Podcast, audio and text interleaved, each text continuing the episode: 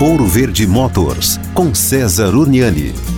Bom, uma vez a suspensão do carro em dia, amortecedores, buchas, batentes, pivôs, é a hora de você ver a geometria do carro. Pois é, se existe o paralelismo entre as rodas do lado esquerdo com a direita e a dianteira com a traseira. O nome disso é alinhamento, é a geometria da suspensão do carro. Então, se o seu pneu estiver desgastando muito, por exemplo, pela parte interna do pneu, mais do que a externa, o seu carro pode estar andando do que a gente chama de divergente, né? O pneu querendo ir para a direita e o outro para a esquerda, ou a cambagem está negativa, tanto do eixo dianteiro quanto o eixo traseiro. Você vai sentir o volante mais pesado, um ruído, né, de pneu, ou seja, o pneu cantando muito fácil numa curva, por exemplo, né? A tendência direcional para a esquerda ou para a direita. Tudo isso são indícios de desalinhamento. Quando o volante vibra, o problema aí é balanceamento então, resolva os dois problemas para não ter futuro ruim. Eu estou falando de desgastes prematuros, consumo de combustível e instabilidade. Valeu!